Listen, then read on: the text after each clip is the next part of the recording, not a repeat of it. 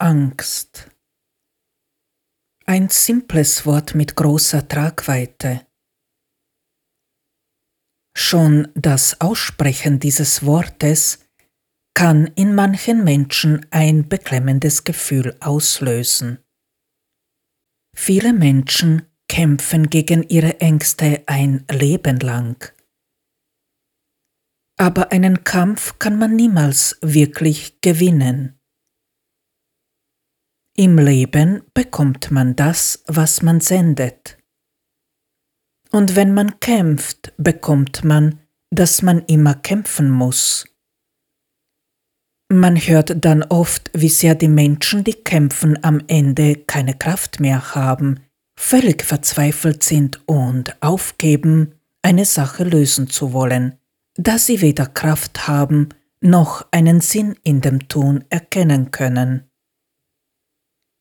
Wer sich seinen Ängsten hingegen stellt, diese anschaut, analysiert, durch sie durchgeht, bekommt, dass er diese auflöst. Wie man durch die Ängste am besten durchgehen kann, das erzähle ich in der heutigen Episode.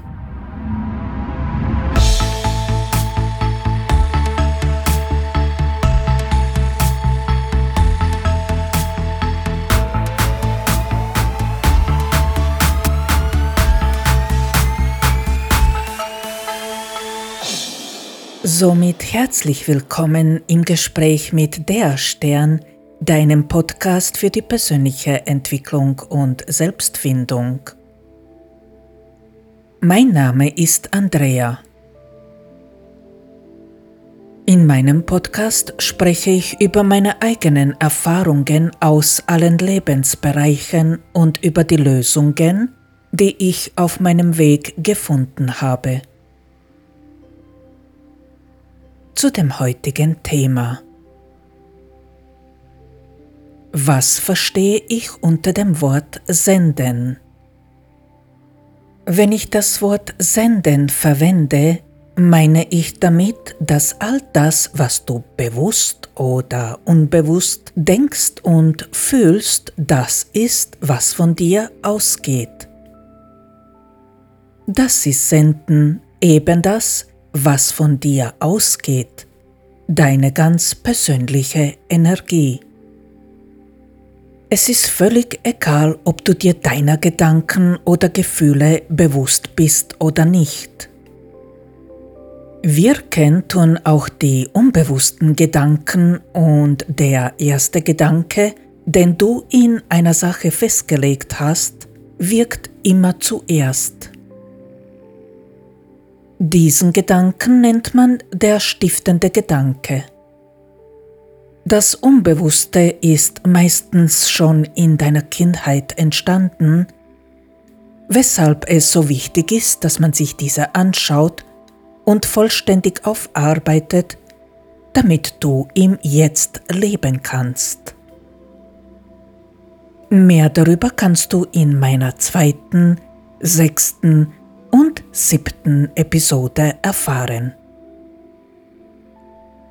Leider haben die Esoteriker in vielerlei Hinsicht eine ganze Menge kaputt gemacht, da sie ausgesprochen wichtige Begriffe missbrauchen und falsch anwenden und vor allem all das Wissen, das viele Völker über viele Jahrtausende angesammelt haben, nur sehr oberflächlich verstehen. Vom Begreifen ist oft gar keine Spur zu finden, wodurch das Vertrauen in diese natürlich immer mehr wackelt, und das ist gut so. Vieles Wissen wird einfach abgeschrieben, ohne es jemals überprüft zu haben. Und oft kommt es vor, dass ein Wissen unter ganz falschen Begriffen wiederholt wird.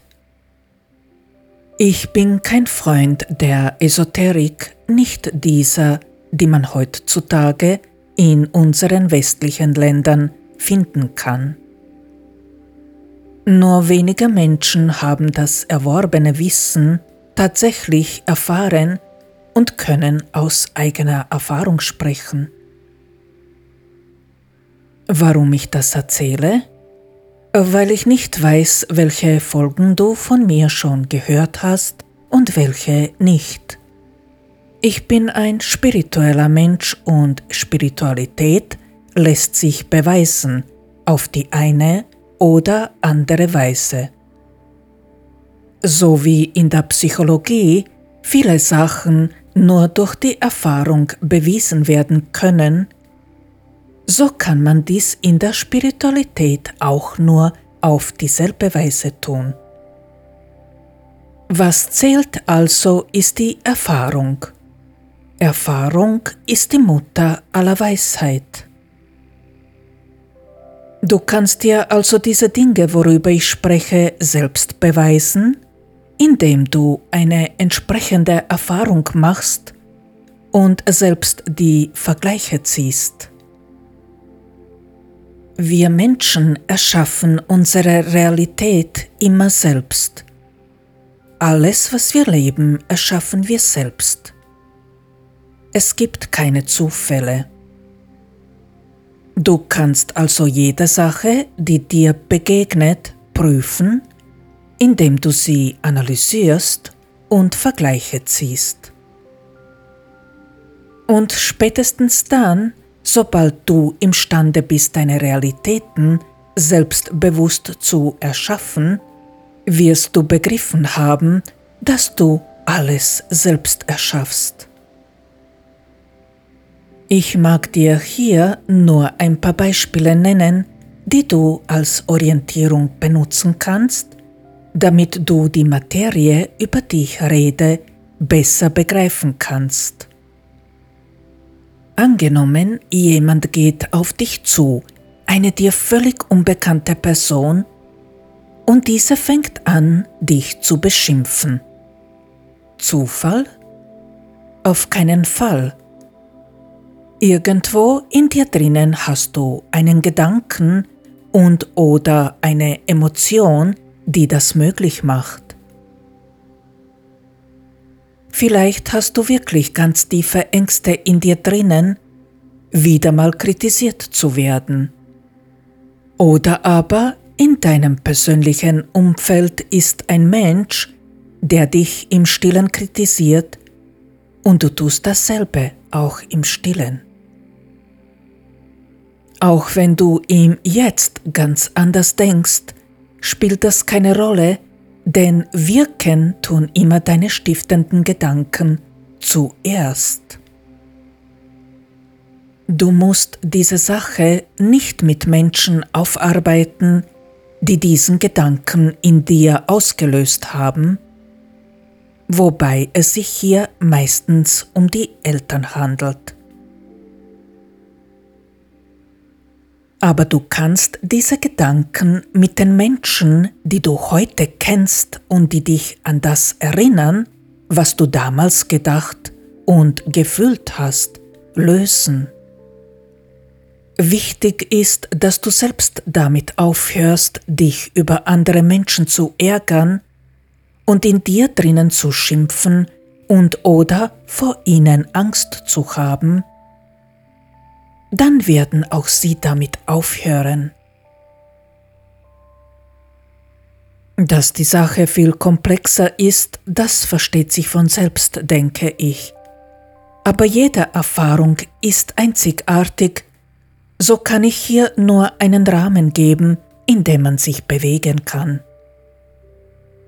Erst durch die Erfahrung kann man dann selbst draufkommen, wo man sich verstrickt hat und wie man die Sache lösen kann. Wenn du also Angst in dir drinnen hast, von anderen Menschen kritisiert zu werden, wirst du immer Menschen anziehen, die dieselbe Angst in sich tragen. Und irgendwann erschafft man dann eine Situation, wo man den Spiegel dieser Angst sieht und erkennen muss, dass man sich mit dem Thema beschäftigen soll, denn eine Angst will dir etwas mitteilen. Jeder geht mit seinen Ängsten anders um. Die einen ärgern sich dann über andere Menschen, die anderen kritisieren, Die anderen wiederum schimpfen dann, wenn sie solchen Menschen begegnen. Aber Fakt ist, dass du die Person bist, die Angst hat. Sobald du durch diese Angst durchgegangen bist und diese verloren hast, wirst du Menschen mit dieser Angst nicht mehr begegnen.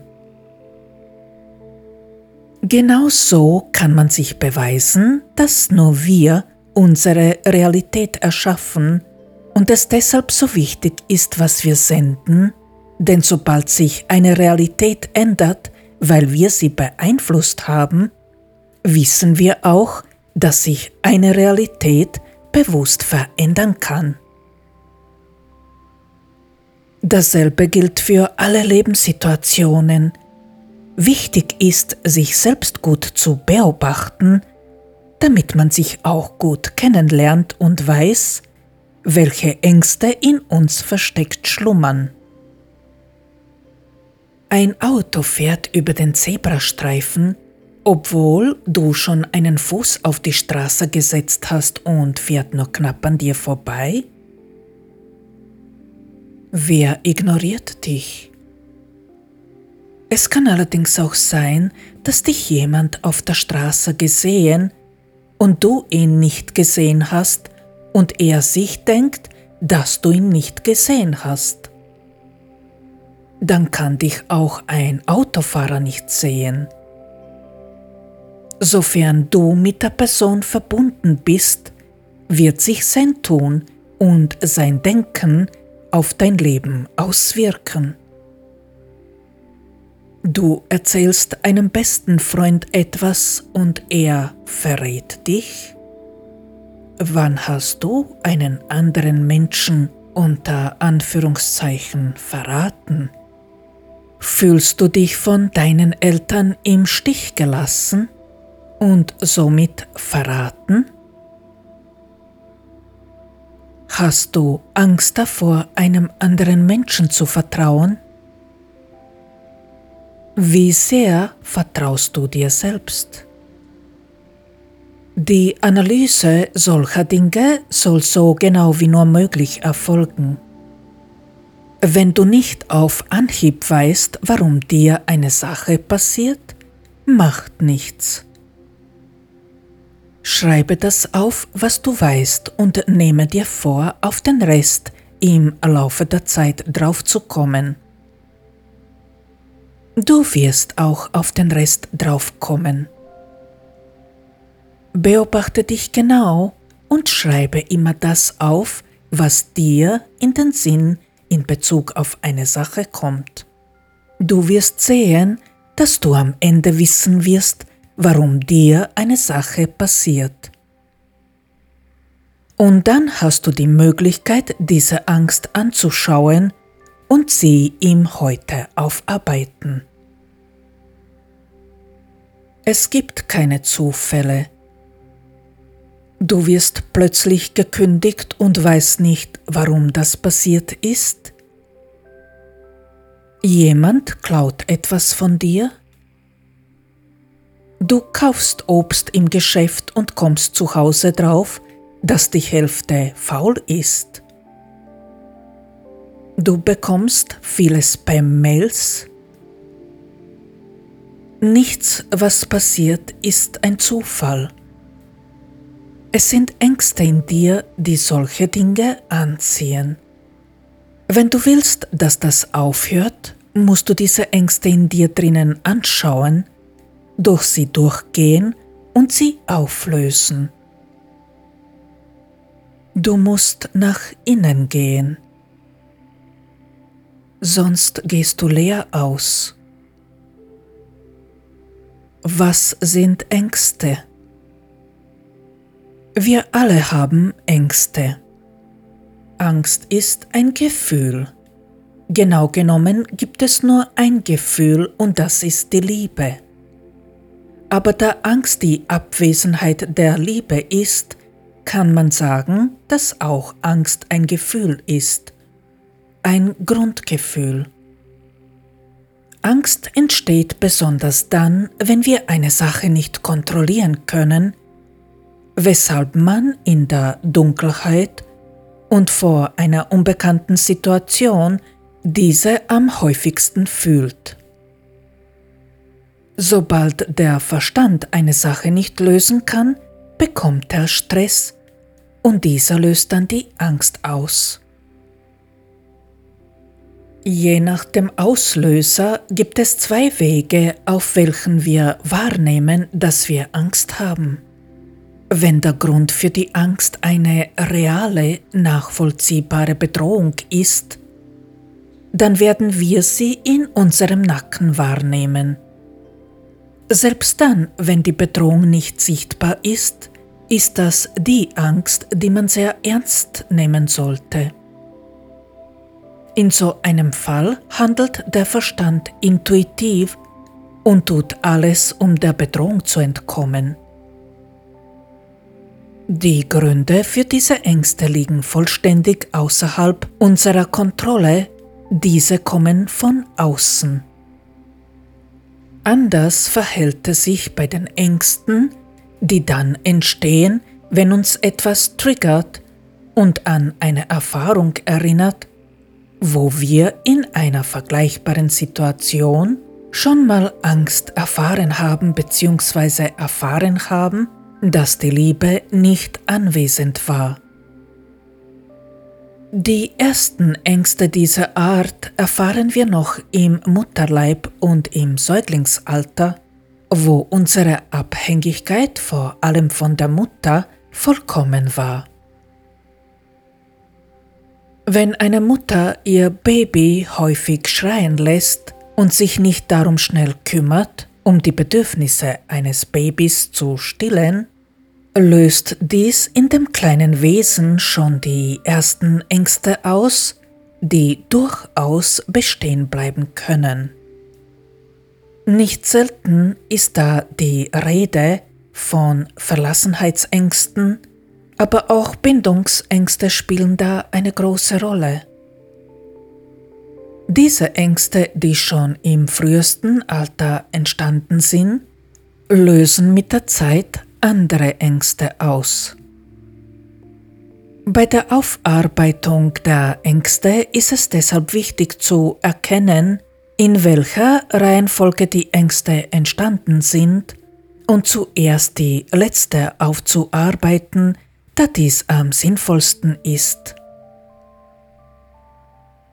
Wichtig dabei ist es zu erkennen, was die Ursache einer Angst ist.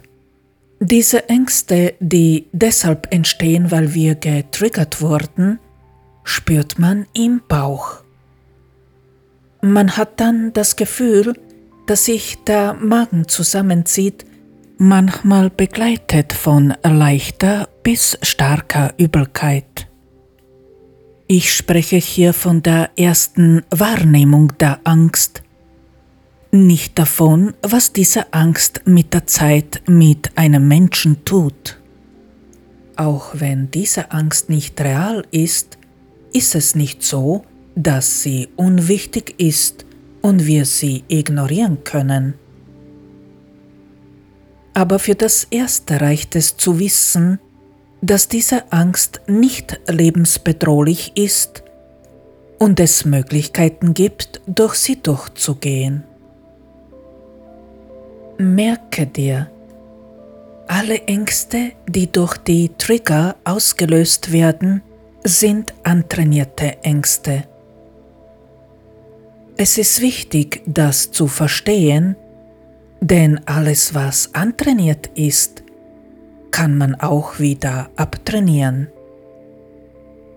Diese Ängste kann man kontrollieren, da man durch sie Schritt für Schritt durchgehen kann, in dem Ausmaß, wie man sie verträgt. Du siehst also, dass das nicht so schlimm sein kann, wie unser Verstand, der die Kontrolle behalten will, uns vorgaukelt. Es ist wirklich wichtig und essentiell, dass du dies begreifst. Beide Arten der Angst haben eine Berechtigung zu existieren. Die Angst, die man im Nacken spürt, hat eine sehr wichtige Funktion, weil sie uns ermöglicht, unseren Körper vor realen oder möglichen Gefahren zu schützen. Besonders in akuter Gefahr werden in unserem Körper Hormone ausgeschüttet, die uns helfen, kristallklar zu denken und blitzschnell zu handeln, um uns in die Sicherheit zu bringen. In so einer Situation schaltet der Körper auf Überlebensmodus um. Die Ängste, die dadurch entstehen, weil man getriggert wurde, sind deshalb da, damit wir erinnert werden, dass es noch Aufgaben gibt, die gelöst werden möchten, damit man im Leben die Ziele, die man sich gesetzt hat, erreichen kann. Ohne diese Ängste würde der Mensch keinen Bedarf verspüren, das in seinem Leben zu ändern, was ihn bremst, vorwärts zu kommen. Noch genauer gesagt sind genau diese Ängste die Aufgaben, die auf der ersten Seite in unserem Lebensbuch geschrieben stehen. Auf diese Weise kann man erkennen, so ganz ohne spirituell sein zu müssen, was wir uns in einem Leben vorgenommen haben, zu erfahren, denn dieser Weg ist für die Logik nachvollziehbar. Verschiedene Psychoanalytiker haben die Ängste in verschiedene Gruppen aufgeteilt. Wichtig ist zu wissen, dass Angst ein Oberbegriff einer Reihe der Ängste ist, die man aus verschiedenen Perspektiven betrachten kann. Wer sich damit genauer beschäftigen will, der kann entsprechende Begriffe gerne nachgoogeln. Ich mag bei dem Oberbegriff bleiben und mich nur mit der Angst im Allgemeinen auseinandersetzen, da man dieses Wissen an alle Arten von Ängsten anwenden kann. Wenn man schon als Kind gelernt hat, gesund mit der Angst umzugehen, werden wir in den Momenten der Angst einen kühlen Kopf bewahren und die Angst dafür nutzen, ein Problem anzugehen und zu lösen. Solche Ängste lassen sich einfach überwinden und gehören zu den Ängsten, die man in die Kategorie einfache Ängste eingeordnet hat. Wenn man jedoch als Kind die Angst oft unterdrücken musste und nicht gelernt hat, mit ihr normal und gesund umzugehen, werden aus der Angst Panik. Ein Mensch, der eher oder zur Gänze dem emotionalen Teil des Verstandes vertraut, wird in so einem Fall hysterisch reagieren ein Mensch hingegen, der eher oder zur Gänze dem logischen Teil des Verstandes vertraut, mit Kälte, Grobheit und dem Aufschieben. Da der Verstand in beiden Fällen nicht weiß, wie er ein Problem lösen kann, wird der emotionale Handeln, ohne zu wissen, was genau er tun soll, und weshalb er hysterisch wird. Der Logiker wird die Sache unterdrücken und mit Kälte und Abweisung und Grobheit reagieren. Beide Menschen handeln aber aus demselben Grund so. Sie reagieren so auf die Panik im Inneren. Merke dir, sei dir bewusst, dass du eine Angst erst im Tun erfassen und verstehen kannst. Eine Angst wird nur deshalb groß, weil sie von einem Menschen selbst genährt wird. Je mehr man eine Angst nährt, desto größer wird diese. Sobald man sich überwunden und durch eine Angst durchgegangen ist, stellt man fest, dass es unnötig war, sich zu fürchten. Die meisten Ängste sind nur heiße Luft, weil sie nur in einem Kopf wirklich groß sind. Die Wirklichkeit sieht nicht selten vollkommen anders aus. Und nicht selten gibt es keinen Grund, weshalb man sich fürchten muss. Das heißt jedoch nicht, dass man die Angst dann einfach ignorieren kann, oder aber, dass die Ängste, die man im Bauch spürt, einfach eingebildet sind. Der Mensch hat die Gewohnheit, eine Sache, mit der er sich nicht beschäftigen will, in sich drinnen immer größer zu machen. Dementsprechend werden die Sachen, die wir erschaffen und die uns begegnen, immer bedrohlicher auf uns wirken. Eingebildet oder nicht, die Angst sollte man niemals unterschätzen, denn wenn sie nicht aufgearbeitet ist, wächst sie eben. Und wenn sie noch in der Säule Sein drinnen ist, wird sie am Ende so oder so wahr. Ich kenne beide Ängste sehr gut, sowohl diese, die man im Nacken spürt, als auch diese, die sich dadurch bemerkbar machen, wenn der Magen anfängt zu rebellieren. Die ersten haben mir geholfen, meinen Körper zu beschützen, die zweiten an ihnen zu wachsen. Besonders die zweiten können sehr fies sein, wenn man zum Beispiel als Kind nicht gelernt hat, mit der Angst gut umzugehen. Diese lähmen dann den ganzen Körper und lassen einen selbst Sachen denken, die gar nicht da sind. Aber in dem Moment glaubst du das ganz einfach, weil du nicht weißt, wie du sonst denken sollst. Warum der Kampf gegen die Angst nicht hilft und wie man durch die Angst am besten durchgehen kann? Darüber erzähle ich jetzt. Den Kampf gegen eine Angst kann man nicht gewinnen.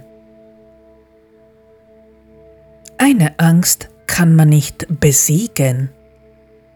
Wie schon im Vorwort erwähnt, bekommt man im Leben genau das, was man sendet.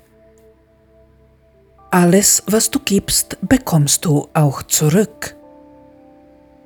Das, was du brauchst, das kannst du nicht bekommen, solange du im Brauchen bist, außer mit Zwang.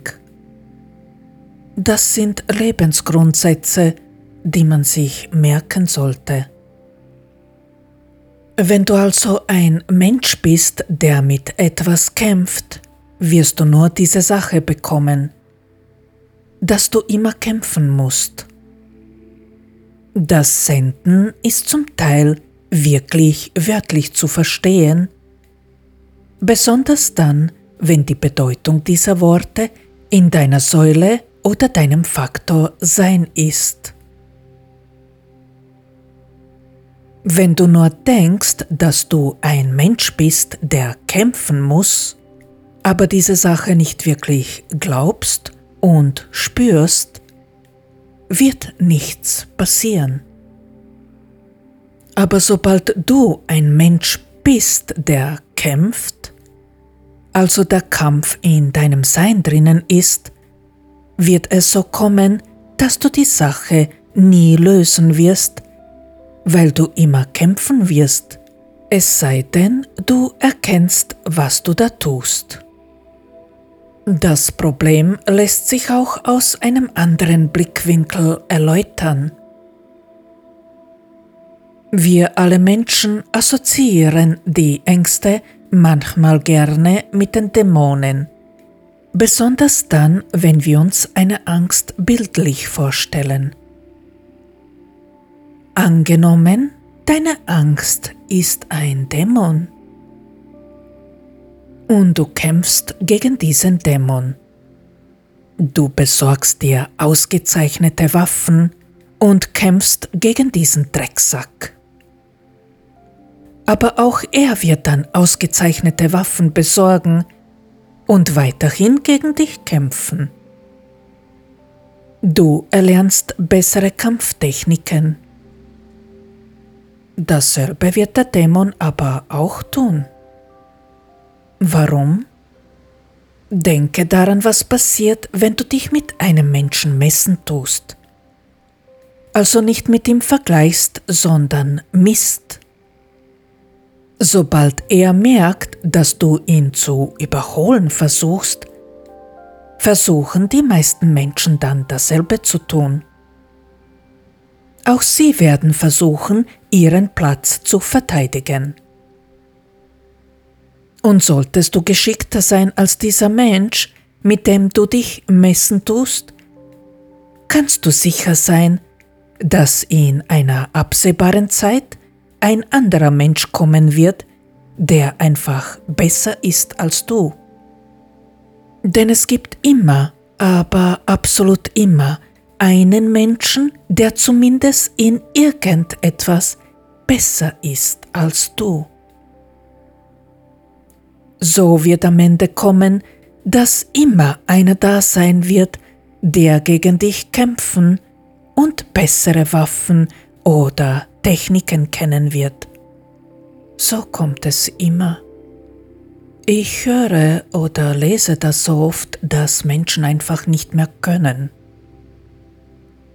Sie kämpfen und kämpfen und glauben stark sein und nur durchhalten zu müssen.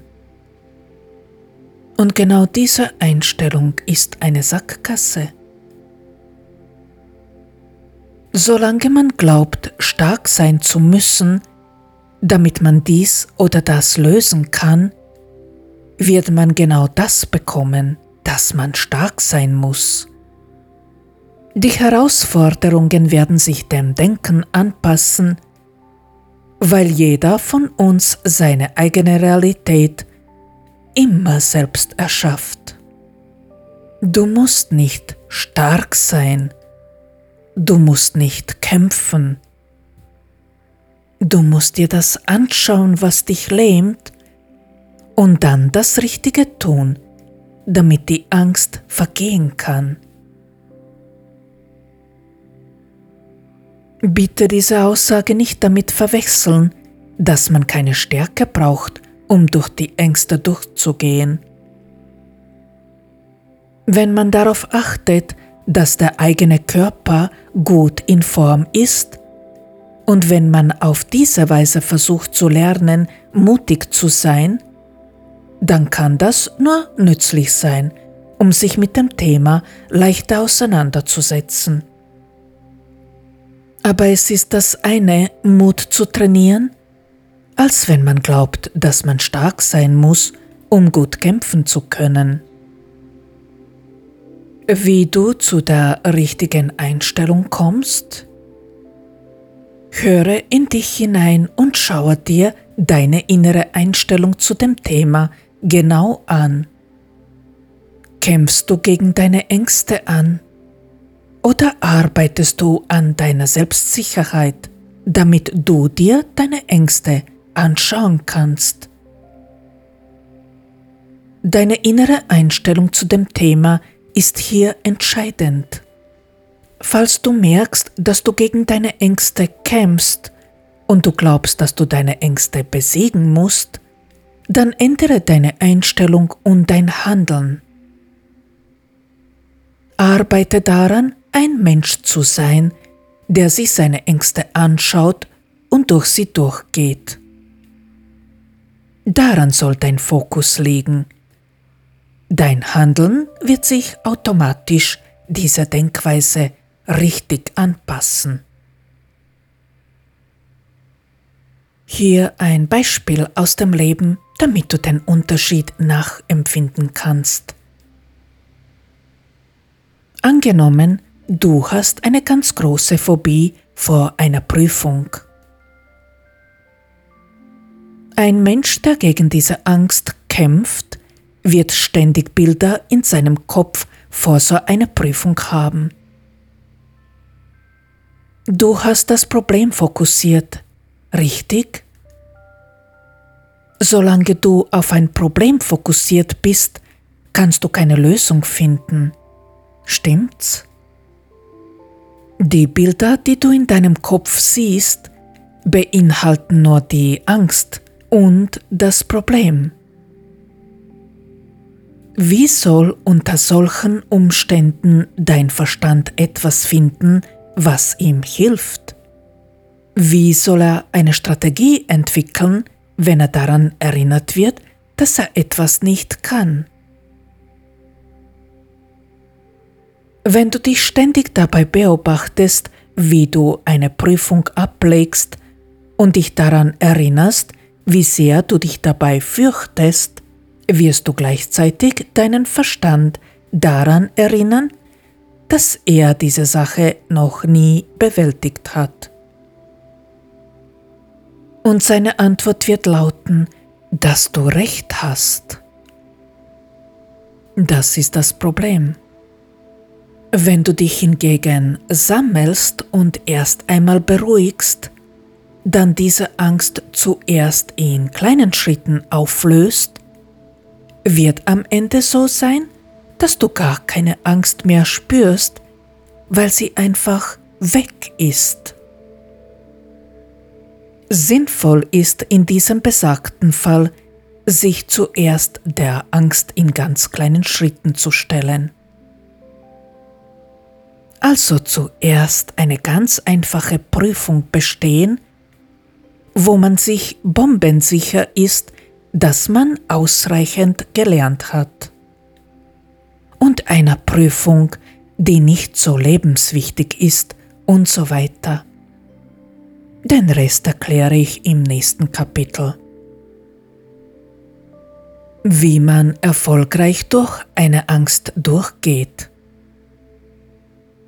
Warum bleibt so eine Angst, die man im Bauch spürt, bestehen? weil wir einmal erfahren haben, dass unser Verstand für eine ganz bestimmte Situation einfach keine Lösung kennt.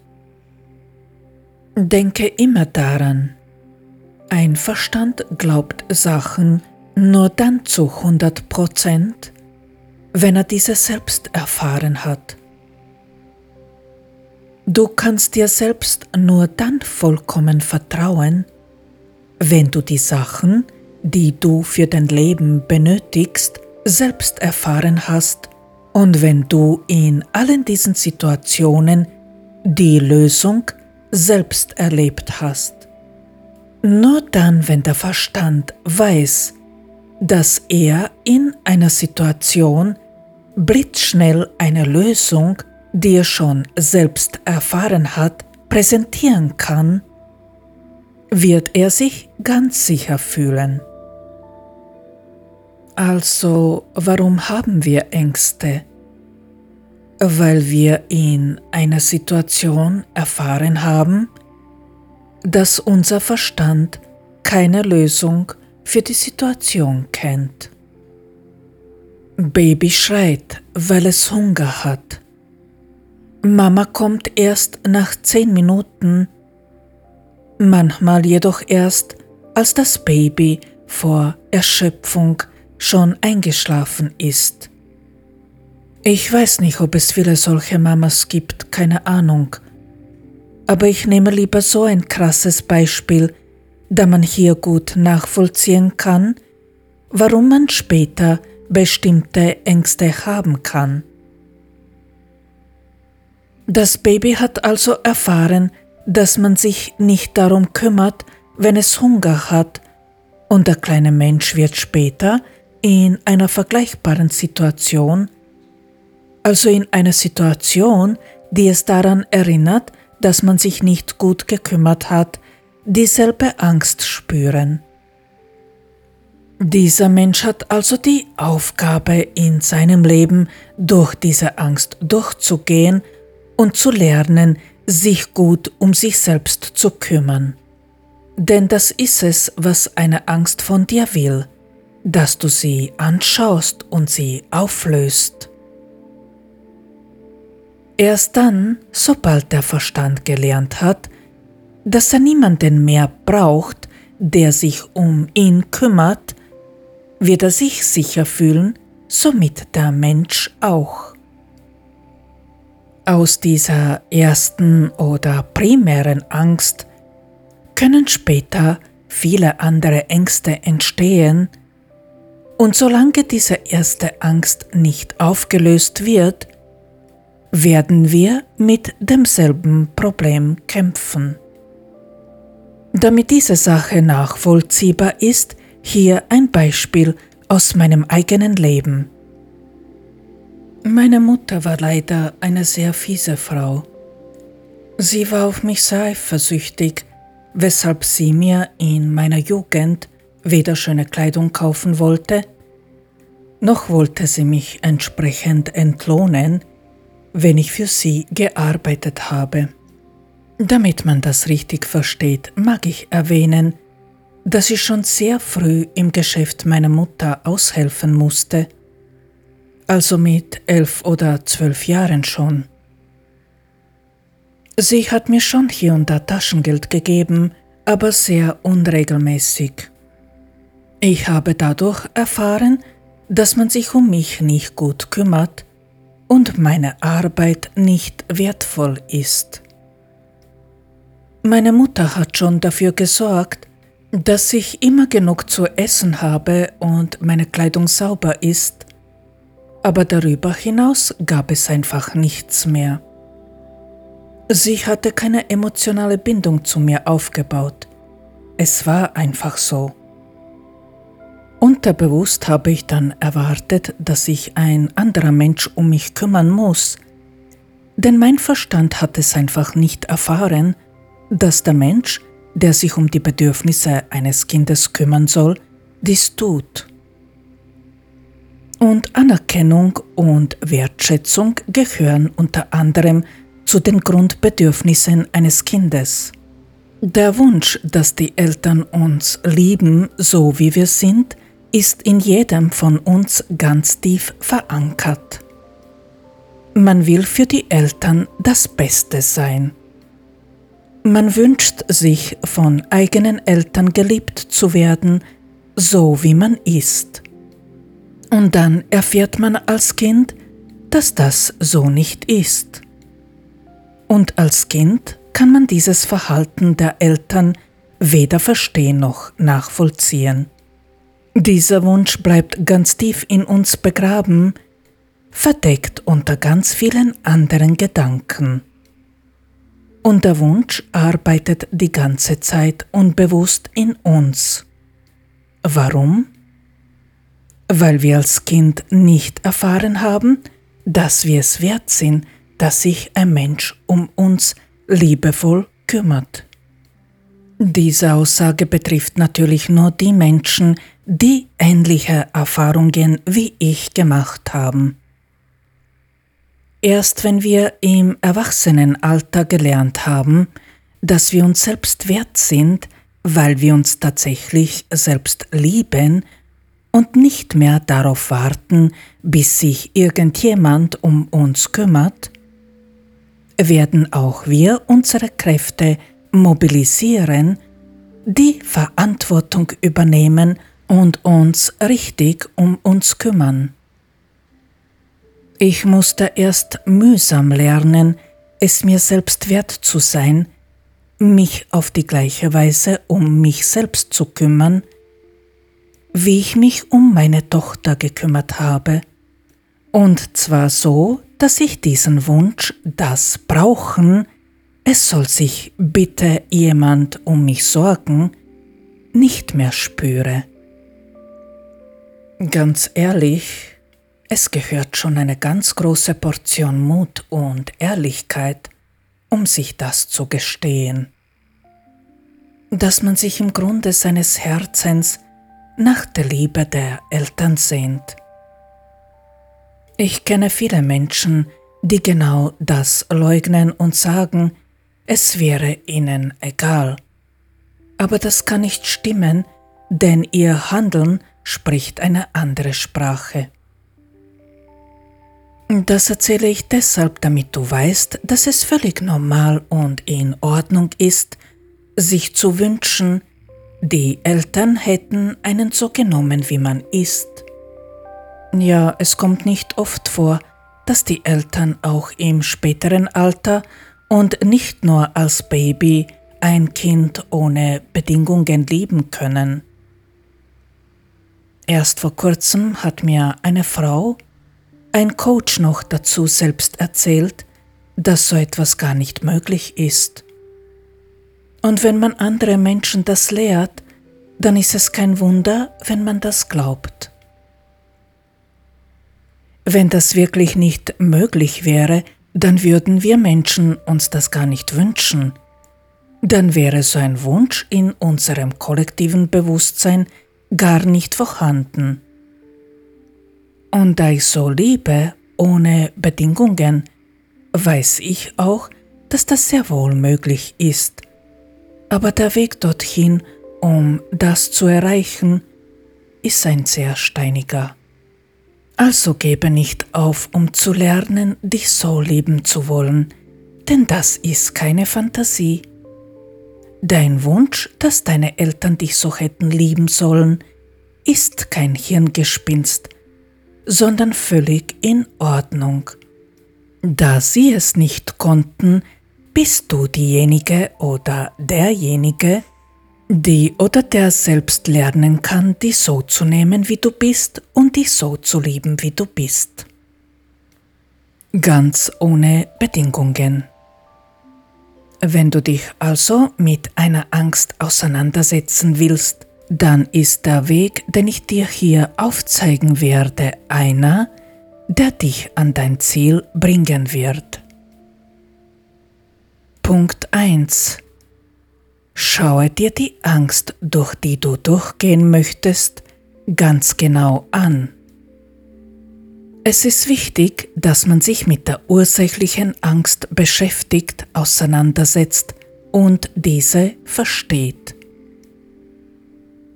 Ich habe zum Beispiel Arachnophobie, also Spinnenangst. Die Spinnenangst habe ich nicht deshalb, weil ich wirklich vor diesen Tieren Angst habe, sondern deshalb, weil sie mich triggern und daran erinnern, dass ich eine Bindungsangst habe. Zum einen kommt diese Angst aus einer Zeit, als ich noch als Baby im Krankenhaus lag, in einem Brutkasten und die damaligen Schwestern auf der Station sehr gestresst waren. Kalte Hände und die Bewegungen der Finger sind Sachen, die mich sogar heute noch triggern. Und einmal hat mich mein Vater ganz schlimm verprügelt weil ich mich geweigert habe, auf einen Dachboden zu steigen, wo es viele Spinnen gab. Also ist die Angst, die ich zuerst besiegen muss, Spinnen oder Bindungsangst. Es ist die Bindungsangst, weil die Spinnenangst als die Folge meiner Bindungsangst entstanden ist.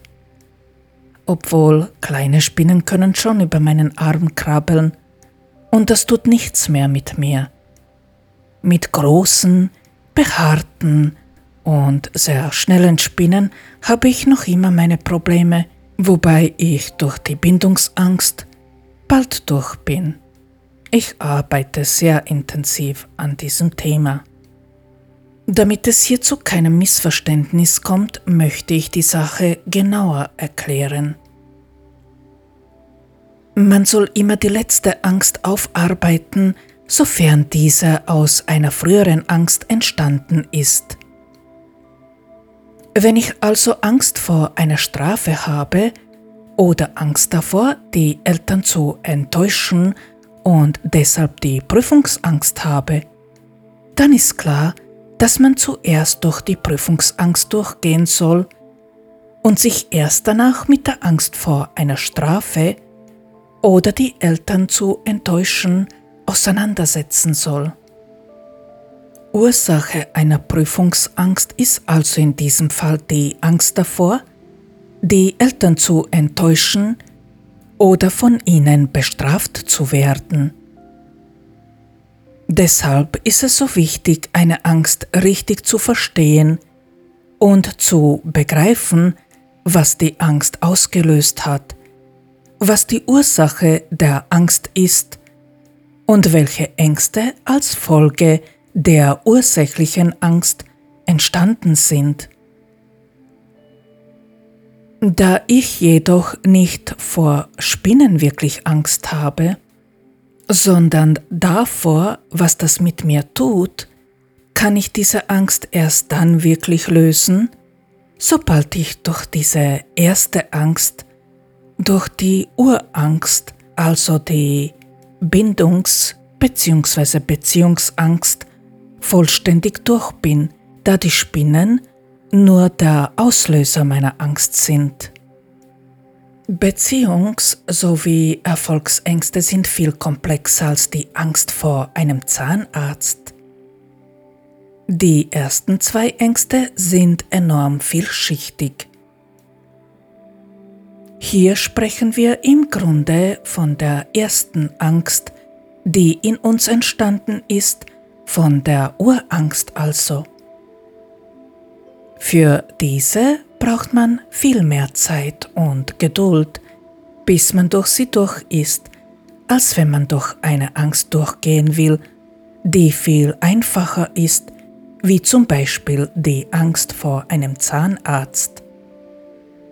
Aber man sollte sich hier auch bewusst werden, dass man die Bindungsangst nicht in einem Stück aufarbeiten kann. Diese Angst löst man in vielen kleinen Schritten auf, indem man sich dem Problem an sich nur in einem ganz langsamen Tempo nähert und zuerst alle anderen Ängste aufarbeitet, die aufgrund dieser Angst entstanden sind. Am Ende ist es dann ein Kinderspiel, durch die letzte bzw. durch diese Urangst durchzugehen. Es kann aber viele Jahre dauern, bis man dadurch ist. Also ist hier viel Geduld vonnöten. Bei der Flugangst zum Beispiel ist ganz wichtig herauszufinden, warum man Angst davor hat. Hat man deshalb Angst vom Fliegen, weil man Höhenangst hat, oder deshalb, weil man Angst hat, dass das Flugzeug abstürzen könnte? Diese Angst hat ganz sicher mit dem Kontrollverlust was zu tun und damit, dass man Angst vor Vergänglichkeit und dem Tod hat.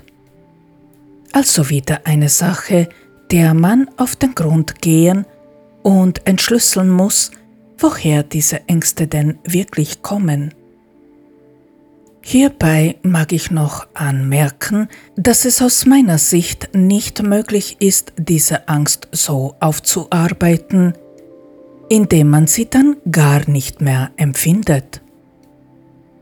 Ich habe absolut keine Flugangst in dem Sinne, dass mich diese vom Fliegen jemals abhalten könnte. Aber es ist nicht so, dass ich gar keine Angst empfinde. Ich wäre ganz sicher nicht glücklich, wenn der Flieger plötzlich abstürzen würde, was ja passieren kann. Wie ich damit umgehe? Ganz einfach. Ich lasse diese Angst zu. Ich lasse sie sein, ohne die Panik zu spüren. Ich glaube, dass man gerade dann Panik bekommt, weil man versucht, die Angst zu unterdrücken. Ich lasse zu, dass ich Angst habe. Und dann ist diese nie wirklich groß. Sie und ich, Angst und ich, sind dabei Freunde. Denn ganz ehrlich, das ist der Moment im Leben, wo man gar keine Kontrolle mehr hat, oder?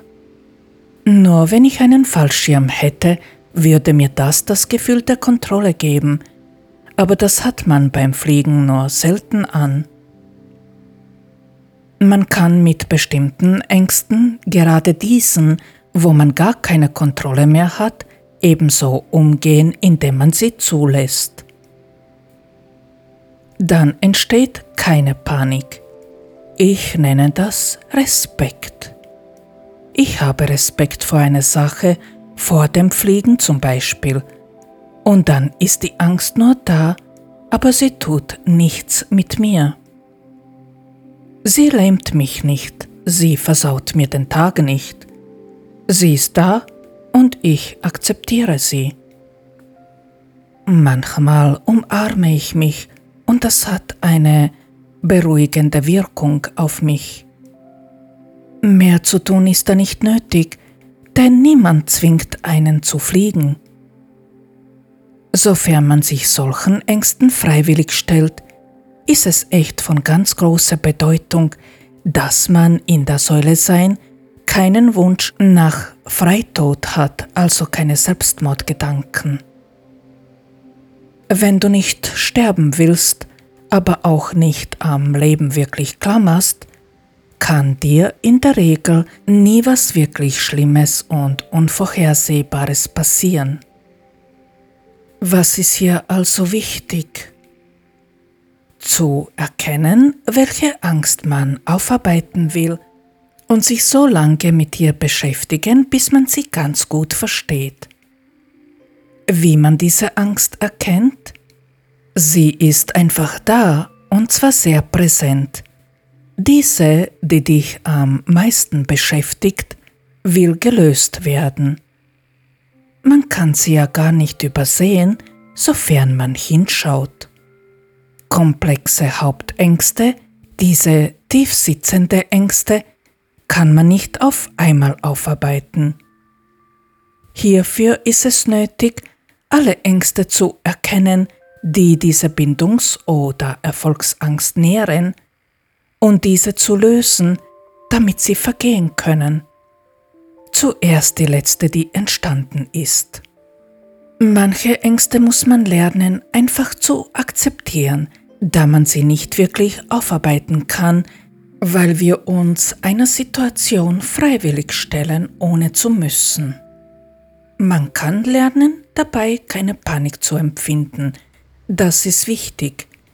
Die Angst ist dann einfach ein Freund, den man respektiert. Die Angst kann immer dein Freund sein, da man mit diesem Bild die eigene Gefühlswelt leichter verstehen und begreifen kann. Punkt 2 Sobald du dir sicher bist, dass du deine Angst gut verstanden hast, machen wir uns an die Arbeit. Dafür benötigst du Zeit, Ruhe und ein Blatt Papier und einen Kugelschreiber oder ein PC. Egal, Hauptsache, du kannst schreiben. Was du jetzt benötigst, ist deinem Verstand das zu geben, was du damals, als du noch klein warst, und während diese Angst entstanden ist, nicht bekommen hast. Dein Verstand benötigt eine Strategie, um mit der Situation, der er sich stellen muss, richtig umzugehen. Er benötigt einen Rahmen, damit er sich sicher fühlen kann und damit er weiß, wo er sich sicher bewegen kann. Du ersetzt dir jetzt und in diesem Moment selbst einen Menschen, der dir entweder nicht ausreichend Geborgenheit oder Sicherheit gegeben hat, also einen Elternteil. Und je nach der Angst, der du dich stellen willst, schreibe alles auf, was dir einfällt und was du deinem besten Freund raten würdest, wie er sich in derselben Situation am besten verhalten kann. Du weißt schon, auf was ich hinaus will, oder? Manche raten in so einem Fall, sich emotional zu distanzieren, indem man die Angst auf einer Leinwand anschaut und so die Distanz zwischen seinem Ich und der Angst stellt. Aber ich denke, dass es noch ein Schritt besser ist, den Rat seinem besten Freund zu geben. Denn dann ist man emotional doch noch mehr entfernt und bleibt dabei bei klarem Kopf. Und sich selbst in der Situation der Angst zuzusehen und dann ständig an den Auslöser zu denken, finde ich persönlich nicht ganz optimal, ohne dass ich jetzt Kritik ausüben will. Ich finde einfach, dass man sich nicht unnötig quälen muss und eine Lösung leichter zu finden ist, wenn man emotional auf Distanz geht und mit seinem besten Freund redet. Gib auf diesem Wege deinem Verstand die Anleitung, wie er sich in der Situation zu verhalten hat. Wichtig ist, dass dir diese Anleitung das Gefühl gibt, dich in einer entsprechenden Situation immer zurückziehen und die Kontrolle beibehalten zu können. Nehmen wir an, du hast Angst vor dem Zahnarzt. Was ist das Wichtigste für dich? Die Vermeidung vom Schmerz. Also ist der erste Punkt auf deiner Liste das Vertrauen aufbauen und einen Verbündeten finden. Also wirst du zuerst mit dem Zahnarzt reden und ihn bitten, dir zu helfen. Solltest du dann das Gefühl haben, dass er dir wirklich helfen will, also dass er sich für dich tatsächlich interessiert und alles tun wird, um dir zu helfen, dann hast du den richtigen Verbündeten gefunden und du kannst den nächsten Schritt auf deiner Liste angehen. Zu Beginn würde es in diesem Moment vielleicht reichen, einfach nur die Ordination zu betreten und dann wieder nach Hause zu gehen, um sich zu beweisen, dass man die Sache selbst kontrollieren kann. Danach kann man mit dem Zahnarzt reden und mit ihm ausmachen, dass er die Behandlung sofort abbrechen wird, sobald du Schmerz empfindest. Fühlt sich sicher an, oder? Am besten ihr vereinbart noch ein Zeichen, das du geben kannst und wodurch er ganz sicher seine Behandlung sofort abbrechen wird. Und wie es hier weitergeht, das kann sich jeder selbst denken, glaube ich. Ich kann nicht wissen, was du benötigst, damit du die Angst vor dem Zahnarzt verlieren kannst, sofern du so eine Angst in dir drinnen hast. Aber sobald du die Sache aufgeschrieben hast, Schritt für Schritt, so wie du es deinem besten Freund raten würdest, und so wie du das vor deinem inneren Auge durchlebt hast, hat dein Verstand für alle Eventualitäten einen Ausweg und kann sich sicher fühlen, dass er in diesem Moment in Sicherheit ist.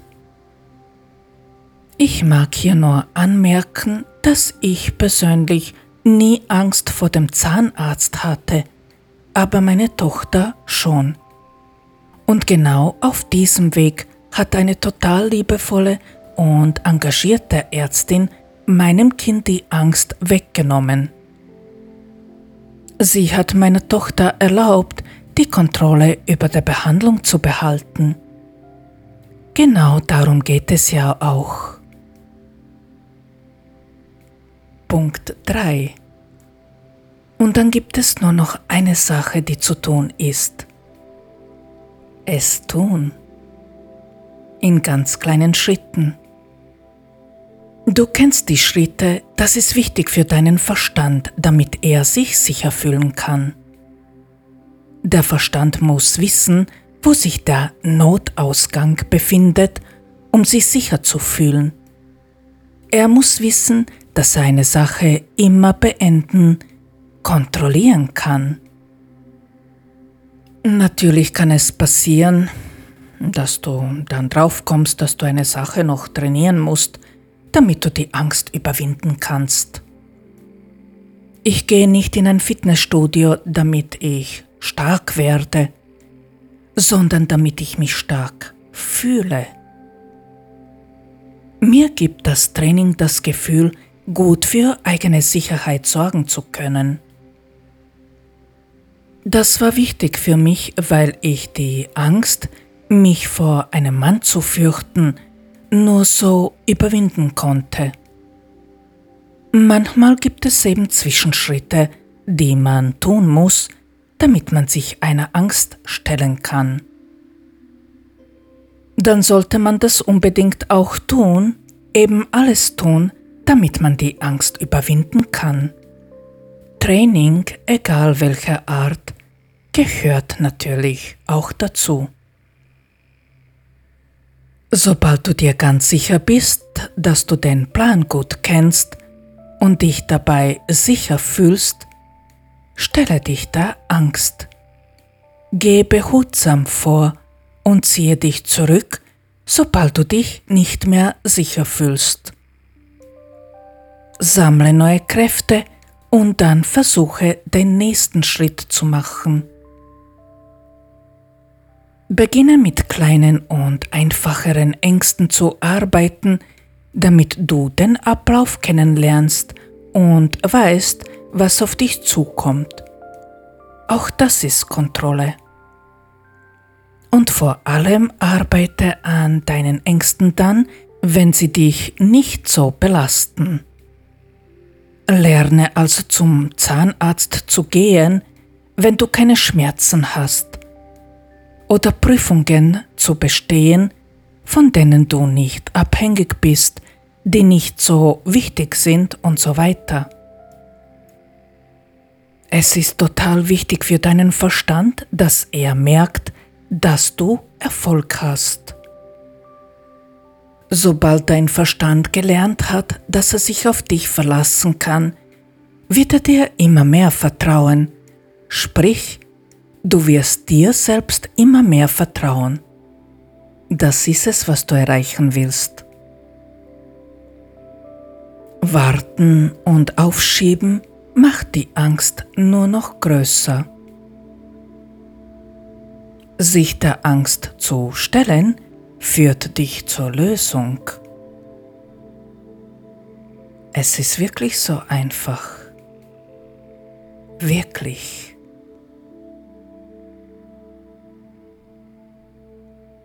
Vielen Dank für das Zuhören. Dir hat diese Episode gefallen? Dann aktiviere die Glocke und abonniere mich, damit du keine Folge mehr verpasst. Über eine gute Bewertung würde ich mich genauso freuen wie über eine Weiterempfehlung. Den Podcast kannst du auch finanziell unterstützen. Auf Instagram veröffentliche ich die wichtigsten Teile aus dem Podcast sowie Gedanken, die dich stärken und unterstützen können. Falls du Fragen, Anregungen oder Wünsche bezüglich Themen, die dich beschäftigen oder interessieren hast, schreibe mir einfach. Diesbezüglich kannst du meine Mail oder die Kommentarfunktion auf Instagram nutzen. Sofern du mehr Unterstützung wünschst, kannst du mich gerne kontaktieren und einen Termin vereinbaren. Alle Links hierfür findest du in der Folgebeschreibung. Wir hören uns in zwei Wochen wieder. Hab eine schöne Zeit und denke daran, immer lächeln. Bis dann, ciao.